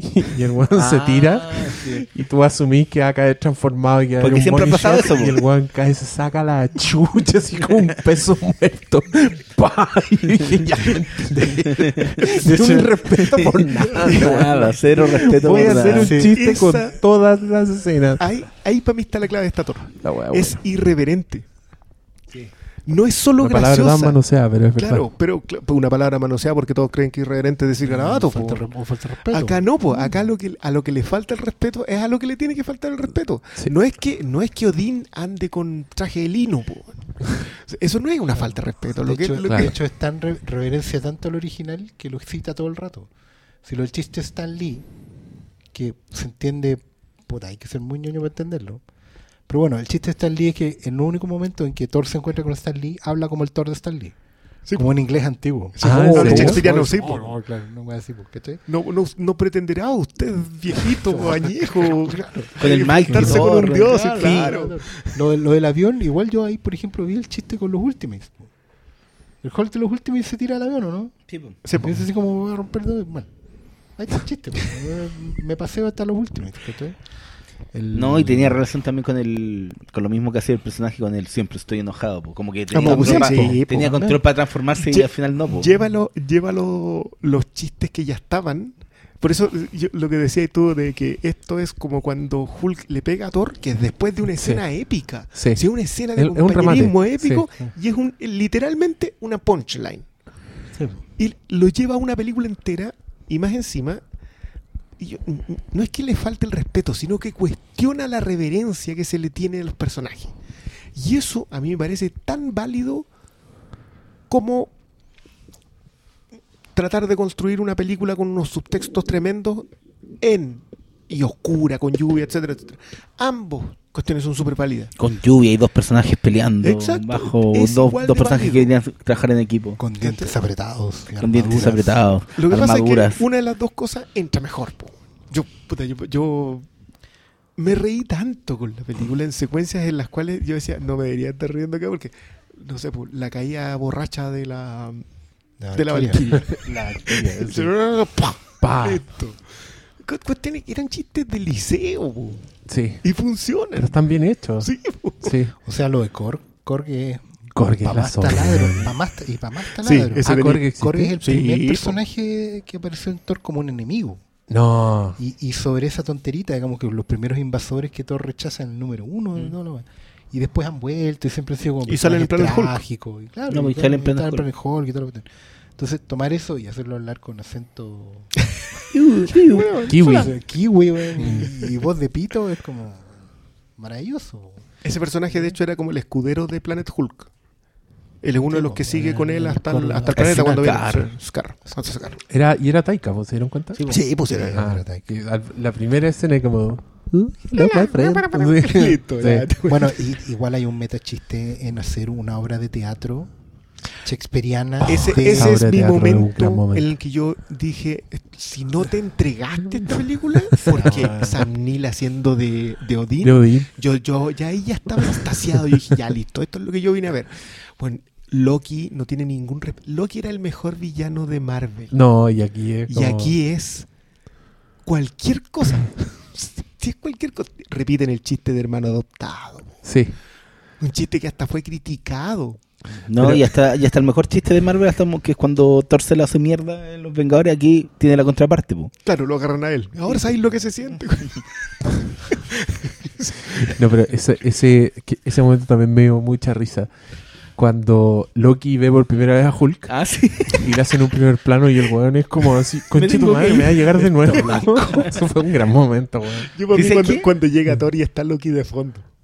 Y yo dije, ese del fondo, el- ¿en serio? Este no llegó antes. Sí, llegó antes y está, y está como carreteando. conversa- No Sí. importa raja. Sí, como que una de las cosas que, que todo lo que pasa como en el, en el planeta, en contraparte a lo que está sucediendo en Asgard con Hela, como que eso no a mí nunca me enganchó del todo.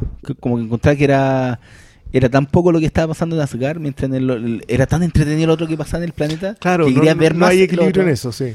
Y, como Ah. que él a- al final ya igual es bacán, pero tampoco su rol fue Yo para mí. No, él a no- acá no luce. No, pues Como no luce. personaje no luce. Y Blanchett supongo luce, que será más porque todos asumen que va a tener algún rol en Los Vengadores.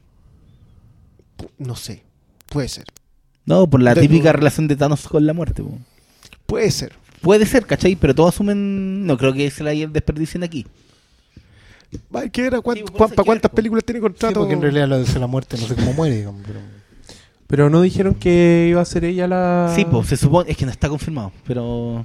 Pero yo creo que sí, la le, han- Thanos. le han achuntado su Sí. Oye, ¿puedo hacer un paréntesis y confirmar que es que lo hasta cuando vimos la película con, con los amigos acá no estaba en el reparto de quiénes eran los actores de la obra shakespeariana de Ah, Claro, ya. ya Sabemos que Sam Neill es Odín, que Matt Damon, Matt Damon es, es Loki. es Loki, Sí. Y no es Ben Affleck Thor, digamos, sino que No. es Luke Hemsworth, el hermano chico. El hermano chico. Qué bueno. No, yo, yo lo de Loki, eh, bueno, esa fue otra talla que yo decía, acá te estáis pasando, estáis agarrando todas las que no y las estáis tirando, porque, bueno, que la, que la No Children Left Behind sea la asistente de Jeff Goldblum, la de Hunt for Wild People. Ah, increíble. Sí. No, yo, yo, le vuelvo a decir, ¿Cuántos yo, Hemsworth son? son- son No, que Hemsworth. viendo que hay una- hay, hay una una, ni- que es Taylor Hemsworth. Una chica asgardiana random. eh, Una de College debe ser como la prima. Ah, bueno, yo sí, lo que quiero rescatar de Asgard es que, en perspectiva, todo lo de Asgard solamente es para construir a... Ador. No. Al. Ay, se me olvidó el nombre del de. A Surtur. de la ametralla- el de la. Ah, a, a. Korg. No, a, ¿cómo se llama? ¿El ejecutor? al ejecutor. El, Al- el claro, juez al, Dredd. al juez El Dredd. juez. El juez. Bandera. Y, y cuando le miráis. ¿Cómo se llama claro, no-? Kurt. ¿El No, actor? Sí. No, el personaje. Eh, Corp? No, no, no, no, es es- de, de Executioner, pero es No, pues es de el- hecho, eh, esta- estas, dos, estas dos cosas que compré en Scourge. Scourge. Scourge, El azote. Esa, esa cuestión que me reí tanto con la, con la tontera. Me compré estas dos en, en, en Texas. En un lugar llamado Texas. No, y, Sí. y después la wea igual la usa, weón. Si igual el- la Sí, película está bien pensada. Si Claro, no decir- sí. En eso está bien pensada, ¿cachai? Entonces como que siento que, que, que no, le ten- no le tomo el peso a esa escena, pero en, en el final igual me funcionan. Si no es... Si todo sea funcional para entretenerte. Si tampoco pretende otra cosa. Si no... Sí, no, pero a mí me impresiona cómo todo funciona. Ponte tu personajes que tú dirías, dirías que la Valkyria no está tan lejos de Gamora, por ejemplo, de Guardianes de la Galaxia, pero es increíblemente mejor. Pero como que funciona, que ¿cachai? Funciona. Es que piensa, son las dos mujeres aguerridas, Sí, eh, sí. tratando de escapar de algo. Venganza por algo del pasado, ¿cachai? Que en este caso establecen como una muerte, así que uno ve como, ah, Sí. Mira, Wonder Woman no se atrevió a irse por este lado. ¿ah? Sí, bueno, es comer a la hermana. Pero, y esa, pero güey, qué bueno, me dio esa escena, weón, encontré demasiado. Yo, no, yo la secuencia hermosa. mm, divina, digamos, toda la, cuando te recuentan la historia de... No, cuando te recuentan la historia de Odín, que Odín y Ah. Bueno, Oye, la chiquilla se llama Tessa Thompson. Tessa Thompson. Y es ¿Que es la de la Creed? polola de Creed. la Sí, de sí. Creed. Y es la. Y también actúa en Dear White People. Y en Westworld. ¿Sí? Sí, Era en la, segunda la asistente. ejecutiva Serrucho. Mm. Un La motivo, un motivo para ver. Westworld. Ejecutiva Serrucho, sí, pues. Ya, Oye, es que yo quiero transparentar que yo estoy. Mi disciplina para ver serie es una mierda. El otro día, de hecho, vi el, vi el trailer de Stranger Things 2. Y fue como, ah, y de repente caché que no me acordaba. Decía, ¿qué terminó la wea? ¿Por qué le van a dejar eso? ¿Qué pasó con Eleven? A ver, Netflix, Stranger Things, reanudar capítulo 7. No la había terminado. Nunca la terminé, weón. Pero bueno, la terminé justo a tiempo para ver la 2 en 3 meses. Total, no va a salir en Blu-ray. No, pues, sí, no, sí ya viene, pero está en inglés nomás. Pero si es una Sí, en un cajita VHS. VHS, ¿o no? Con Sí. hermosos subtítulos en Pero- alemán. No, Y en ah, inglés. que no. No, pero Oh, solo como puta, para que se, Target. lo-. Sí. puta que se los cagaron, en Target. Sí, bueno. Daredevil weá tampoco se, se habría vendido, pero como. Los Netflix, aunque sea muy popular, no se venden Es que, tanto. claro, Es que estando está- ahí. estando ¿Tú creéis la- que el ñoño rata no te compra Stranger Things? El niño de rata no compra. Puedes terminar la frase. ahí. Prefiere comprarse el Funko Pop. Ya, eh, Oh, vienen unos Funko de saga. Me, me dolió como una puñalada en el corazón. Pero son feitos. Claro, Por- y que el resto de los Funko son una. Por eso te digo, po, por, puta weón, anunciaron los Funko de Mad Max Fury Road y la cagó que no hay monos de Mad Max Fury Road en ninguna parte. Entonces yo estoy. A punto de weón. No sé qué hacer. Vaya a comprarlo, weón. Eso va a No, no sé, weón. Te van a llegar para un cumpleaños y después lo vayas a Sí, soltear en una si me, llegan, si me llegan de regalo, pueden que me los dejen a mí. Pero Espero que algún día la voy a- empresa Nendoroid crezca mucho y empiece a comprar franquicias de figuritas. Sí, pero no Los cuentas los con monitos Nendoroid son la mejor. Piensa que Funko Pop Mira, es Pamela Marvel Ursúa dice: Esta pregunta va para el pastor, que en el anterior agradecía que las películas no duraran tres horas como Raw. ¿Fue too much Blade Runner? ¿Se podría haber logrado el mismo resultado con media hora menos? ¿Hubiera influido en su taquilla? Ah, pero ya te dan dotes de el oráculo. Claro. Pero, ¿Qué habría pasado, Bueno, oh eh, pastor? yo creo que evidentemente en un universo la duración no ayuda a la taquilla. Yo no voy a no voy a engrupir, yo igual me cabeceé unas partes de Blade Runner, particularmente antes de la primera hora. Fue como Yo quiero decir que también me cabeceé Sí, Blade Runner porque- y después volví a verla de nuevo y me cabeceé en otras partes, entonces igual la vi completa. Ah, no, yo no, no la he visto de segunda vez, ¿cachai? Me falta eso. Qué wea. Hay, hay partes que las soñé o no sé si fueron ovejas eléctricas. Pero ¿qué es la vida si no el sueño y el sueño? del- Pero me gustó mucho el cameo de Stallone en Blade Runner. Ah, el weón soñando, hablando de una película que Pero soñó. sabes que a propósito de eso, igual he seguido viendo películas cortitas, digamos, como Gerald's Game. Las Sí, de Netflix sí, duran sí. poco, du- duran en general. ¿Es corta Gerald's Game? Hora y media. Eh, duración ¿En serio? normal, sí. Sí, se fue como. Yo creo que Y 1922 también. eh. en También, cine, hora 40. la última película corta que vi debe haber sido La Torre Oscura, que duró 90 Sí, minutos. Y, y como que por favor, vámonos, que, por piedad, vámonos. Que no es tan mala, no es tan mala. La película pedía piedad en pantalla. Ya entendí eso. No me acuerdo cuál- no, pues si no hay. El, no, el cine sigue siendo. 90 minutos habrá sido esa y... Oye, ¿sabes qué? Yo- mira, es una cosita. El, em, en el de IT, alguien comentó en SoundCloud, perdón que no me acuerdo de su nombre, estimado Roy No, Escucha, no, no pero es que no tengo el computador a mano. Eh, y dice que, a propósito de lo que hablábamos nosotros, si es que la, la hacen bien para fin del 2016 con la idea de la elección de Trump. Y decía que valía la pena perder el tiempo pegándole a Trump eh, en vez de hacer otras cosas más profundas. Y yo de verdad me gustaría apuntar que creo que pegarle a Trump es muy profundo, porque, porque representa tan bien lo que vino conjeturando. Puede que estam- estemos hablando por una tontería y no hagan nada de eso, digamos, pero, pero lo que vino armando con respecto a la, a la crisis en la fundación, a lo que está quebrado en la sociedad, eh, lo representa muy bien Trump. Entonces, no es pegarle un palo a él como persona, presidente, candidato, etcétera, sino que Al ¿qué, modelo. qué- claro, al modelo. ¿Qué es lo que elige a alguien como Trump? Y por ahí creo que podría funcionar un poquito mejor. It, pues, weón. Y, no, siempre- por y, es- y eso siempre son ciclos que son con, necesarios. con matricularte a la excepción sí, sí, yo esto- con pa- IT 2. ve- vengo para- pagando matrícula. Son- Ojo que, ¿sabéis que yo pensaba mucho en esa frase que me dijiste que te matriculáis para la decepción? Con Thor. Yo acá con Thor pagué mi matrícula a la felicidad. Yo también. Porque me, me dije, Sí. ¿sabéis que voy a ir a ver una película vamos que a pasarlo es bien. esto? Vamos Sí. a pasarlo bien y ya pasé chancho. Yo muero por verla de nuevo. weón. Eh, ¿Por qué Ricardo Soto? Esto ha preguntado en varios, varios posts sobre Thor y varios tweets que he hecho. ¿Por qué Thor Ragnarok sale con pelo corto? Puta, amigo, vaya, la vaya a verla. Vaya a verla. una- eh, no es por, por lo que usted cree. Una cosa de la que no hablamos, weón, ahí cuando Thor y Loki van a ver a Odín a Noruega, Cuando está El- con trajecito lino. weón, el, el croma de esa escena ¿por de ser de las peores cosas que he visto en, en Marvel. Sería muy, muy falso. Es posible que sea. Pero tú, tú no escribiste una noticia al Sí, respecto porque porque esa esa- escena en los trailers como que transcurría en una calle, en, En un una calle. callejón. Esa obviamente era refilmación. Pero igual fue Pero yo creo, yo creo que era porque en una época, porque el trailer lo sacan en una época en que seguramente tienen puros cromas, no tienen película terminada, entonces le ponen el fondo para el trailer, ¿cachai? Y yo creo que estos guanes jamás Es que, dijeron esta escena va a ser en, no, en porque, Noruega, en un porque, campo. eh, se filtraron fotos de Odín vestido de vagabundo en Nueva York. Entonces filmaron cosas que no, no quedaron en la versión final. Hmm. Que por eso. Esto, es que Ah, entonces, eh. entonces Doctor Strange sobraba.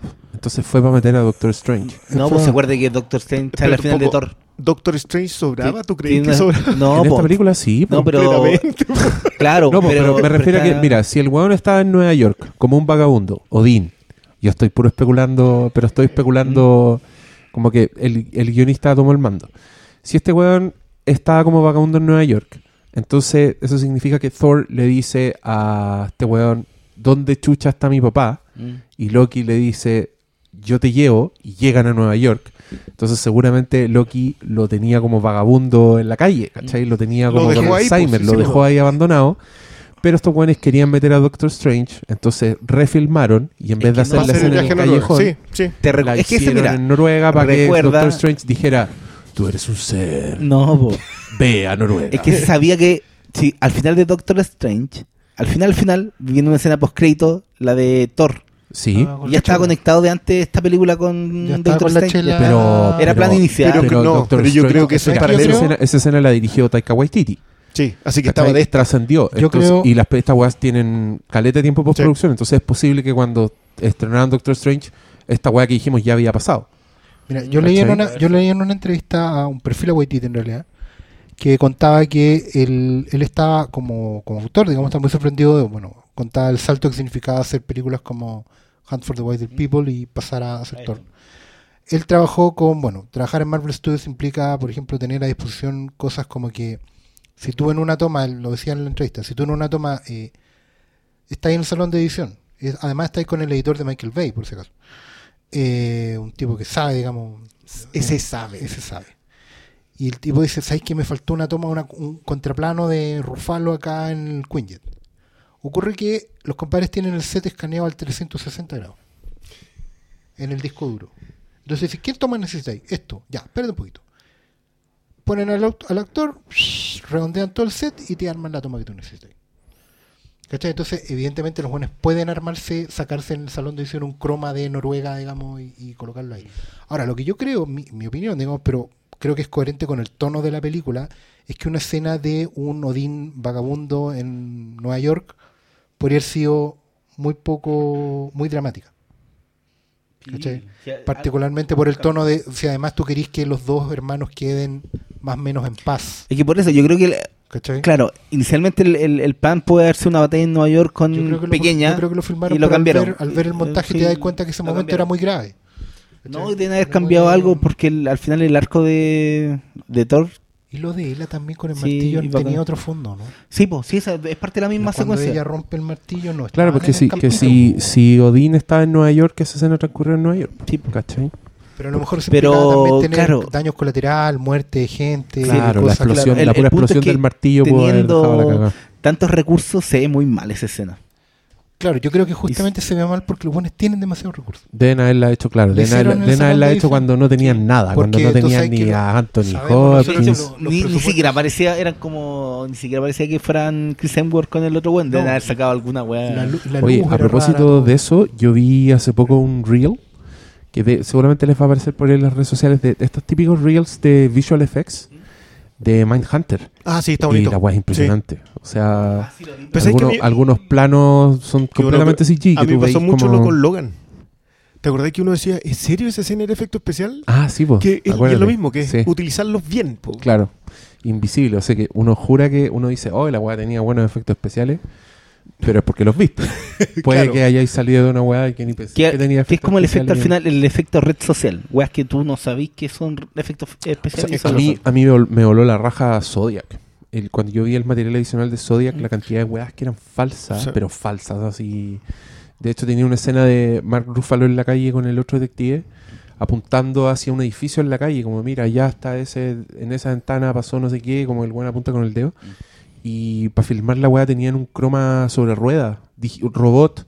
Entonces cuando los buenos apuntaban para allá, el croma Yo se seguía. movía para allá así, y era una weá gigantesca en la calle moviéndose a la misma velocidad que los personajes. Y yo vi esa weá y dije, ya váyanse a la mierda, weón. No, no es más fácil filmar. Uno no filmar puede ver de real, que- weón. Que el- el- No, ahí mucho más te diría que no, porque la esquina que necesitaban ya, no existe. Ah, ¿cachai? ya. Entonces necesitaban tener como edificios falsos. Claro, y- pero, pero si te dicen que te pueden tener escaneado el set completo en 360. Es que eso cuando construí el set. cambiamos. Oye, claro. Es que es Ya, heavy. juegue. Ya, eh, a ver, voy a buscar. Pepe Cavieres dice: ¿Qué significan las escenas con el gato en la lavandería en Manhunter? Ahora estamos hablando de Thor. ¿Tú cachai que la Nator Ella, ella asumió que es un gato. ¿Ah? Él o ella asumió que es un, gato.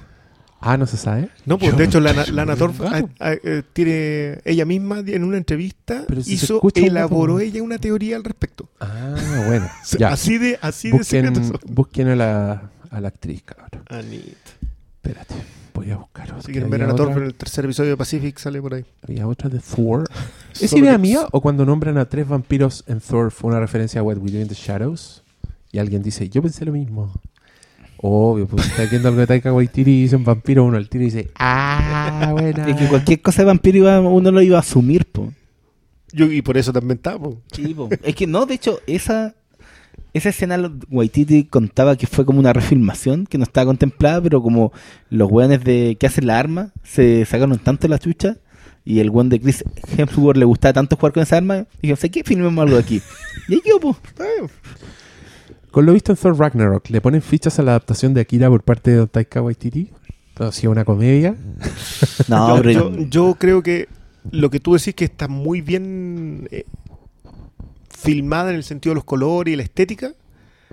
Yo igual encuentro que sí, pero más al servicio de su propio estilo, que es la comedia. Sí, po. y ahí es donde a mí me preocuparía mucho Akira.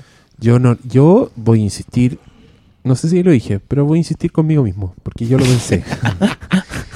yo no sé por qué chucha quieren que Taika Waititi haga Akira. Yo O tampoco. sea, mi recuerdo de Akira es que es la wea más anti-Taika Waititi que existe. Yo creo y que. quizás por eso. Yo creo que que el weón en una entrevista hace poco que vi, que le... Era como una copia de celebridades leen min tweets, como que le leían críticas pesadas a Taika Waititi. Y igual las contestaba todas muy chistoso. Y en una se puso a huellar, como que se puso a gritar. Y entre los gritos dijo... ¡Caneda! hizo, hizo esa weá así como gritando "Esta- ese huevo que hemos hecho todos. Y yo dije, oh, le puta la weá. ¿Será Sí, fan? si le gusta, ¿Estará sí. haciendo No, él weá? dijo que le gustaba el, el cómic y que se basaría más en el manga que en la película. Sí, ahí, ahí todavía es más peligroso. Pero bueno, vamos a ver, pues igual no digamos que, claro, eh, eh, su película anterior es una comedia al 100%, igual era súper dramática. Entonces, no sé, igual hay que ver que los buenos talentosos pueden cambiar el registro.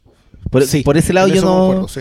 por ese lado yo nunca me, me cierro como que digan que un director bacán haga una guay muy distinta a lo que él. Yo, si el buen es bacán puede hacerlo. Los rusos dirigían capítulos de Arrested Development antes de hacer Winter Soldier. po. ¿De qué me Y Community. Y Community. y de The Office. Eh, mira, Simón Troncoso justo preguntó algo que hablamos, que era lo de el cambio de la escena del martillo del tráiler a la película. Ya lo comentamos. Eh, Y no, y en ese sentido, por ejemplo, en el mismo tráiler, no sé si te acordás que hay un salto de Thor con Hulk que se van a pegar el coscacho cuando están peleando en la arena. Y en la película es distinto porque el está con los rayos. Va con el poder de... y- pero en el tráiler es distinto. Si siempre al final los trailers... Está bien. Está bien, además Es como piensen, gente que alega. están haciendo los trailers al mismo tiempo que la película. Entonces, de repente no tienen nada que ver ni, ni con que hayan cortado algo. O, vea- ni- o como pensemos, no sé, los po, procesos, el, el, el, el tráiler de la Liga de la Justicia que ahora tenía los cielos rojos de Darkseid. Y los primeros no, po. Siempre cambian lo- en, lo- en los trailers. Alex Fuentes nos pide que, ya que se acerca la fecha, nos tiremos un título no tan conocido, chucha, para ver este Halloween.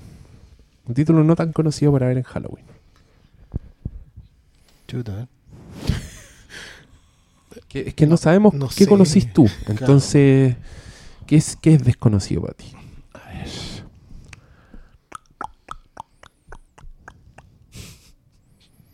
Pero- perdón, ¿por qué la recomendación para Halloween tendría que ser una película de terror? Yo creo, para Halloween. ¿O porque es feriado? Pero Un ve Halloween. Trick or Treat. Esa es buena. Ah. Es una antología con varias historias y tiene mucho espíritu de Halloween así en el sentido de que es bien truculenta y es media graciosa. Yo creo que Halloween es una fecha para pasarlo bien, entonces recomiendo comedias de terror o terror que uno pueda ver así en grupo y huellar. Los capítulos de Halloween de Buffy. Cualquier Vean, capítulo de Halloween de cualquier Son- cosa son, creo que siempre son son. Los capítulos de Halloween de The Office son la raja. Vean VHS 2. También una película ideal para Halloween. Bueno. Y no sé si las conocí, no sé si habrá sido suficientemente desconocidas para ti. Pero, ¿qué más? No, yo creo que estamos, cabrón. Sí, porque a ver, idea mía. No, sí, ya lo leímos. A ver, espérate, voy a ir al Facebook. Pueden, ustedes pueden decir cositas. Bueno, yo, voy a, no sé si recomendárselo al amigo, pero yo voy a ver este Halloween una película que se llama The Altar House, que conocía históricamente como El Caserón de las Sombras. Es una película con. ¿Históricamente dónde? Solamente En por las gente- revistas, po, ¿Qué en las revistas revista, tipo weón? Fangoria cuando Estos decían cabros no que conocen Abuelo. la revista. Lea revistas, weón, no, no, weón. revistas de cine, que esa mierda. weón. Que es una revista, te dirían. Bueno, es una Ya no hay película papel, del mismo weón. director de Frankenstein, el señor James Whale, que estaba, estuvo perdido mucho tiempo, después estaba en una copia muy mala y ahora la restauraron y está muy hermosa en Blu-ray. Los chiquillos de Cohen que hacen unas restauraciones tan horribles. Sí, pero yo gracias Gracias. a Jaime Tom Movies voy a verla. Con subtítulos, porque si no, en inglés no. Mira, esta pregunta está interesante. ¿Qué les parece Villeneuve para Akira en caso de que Waititi se negara? Muy buen enroque. Y que Taika Waititi hay- haga Blade Runner 3. No hay un director japonés para que haga Akira, weón. De ese peso, No, pero en, en términos. Mira, a mí me pasó, yo no quiero destripar para nada, que extraño usar ¿Es necesaria una película live action de Akira? No. Nope. Entonces, ¿para ¿Es necesaria una película de animación de Akira? Tampoco. Ya hubo. Eh, a ver, espérate. La Marisa Zúñiga nos pregunta cosas que ya contestamos. Y me pregunta a mí si ya vi Bojack Horseman. Y no, no la he visto. Eh, Vimos. Miguel Ángel Labarca pregunta Rick si Morty. hablamos de Atomic Blonde o si nos la saltamos. La saltamos. Yo no la he visto. Yo la vi. ¿Es la Bueno, versión y- hentai de yo- John Wick? Yo también la vi y. Es, es una película de acción que vale la pena por una gran secuencia de persecución. Lo que pasa es que tiene una, por lo menos Bueno, para mí me tiene una gran secuencia de grano, pelea. me gusta. Tiene una gran secuencia de pelea sobre la cual se construye todo el resto de la película. Sí, eso. Y eso no implica que el Y ya resto salió del cine, así que pueden verla de alguna forma. No, pero falla en la apropiación cultural, creo yo. Falla en tratar de parecer alemana tocando canciones de pop Por alemán supuesto, pues sí, qué mejor manera de... que no son alemanas. pues, bueno, entonces, no. Oye, y también hay mucha gente pidiéndonos, haciéndonos preguntas sobre Mother y sobre Darren Aronofsky, pero ese capítulo no es el que estamos grabando ahora, así que No lamento se sabe decepcionar. si se va a grabar. Sí, Sí, se va a grabar, pero puede que nos demoremos más porque yo me perdí Mother, no alcancé a cine. en Blu-ray. Va a tener que ser una retrospectiva de Aronofsky. Siguen entrando preguntas, pucha, hay preguntas de Blade Runner, pero ya Pero ya las fue... respondimos. Respondimos todas las preguntas, dijo No, ya. Scott. Sí, estamos listos. Estamos ya, listos. cabros. Ya, pues. Despídanse. Eh, fue una buena sesión, encuentro yo. Hicimos como hicimos más de tres horas entre los dos podcasts, así que todo Bien. Y palabras al cierre de todos, por favor.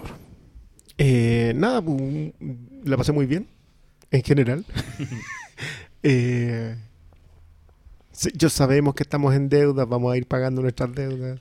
Sí, estamos en No, Dicom por... no, no veía explicaciones, ¿qué importa? sí, Diego. sí, la gente le importa, están Cuando con tengamos un. Patreon y nos Sí. pongan las lucas ahí todos los meses, No, yo- ahí, yo- ahí vamos, vamos, a, hacer- abrir un PayPal. ahí yo- vamos a ser sus Ah, empleados. loco, Hasta va- ahora vamos, vamos por la somos vamos por el anuario. de voces. anuario.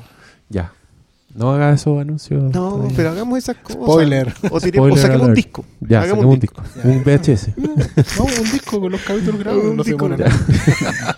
Quemamos Que todo en demoramos. MP3. Las listo. vendemos Soy- en Lucas y en Podcast, Nauma. podcast, hielo podcast. Ya, eso no. Que pasé muy gratis en internet, páguelo. ya.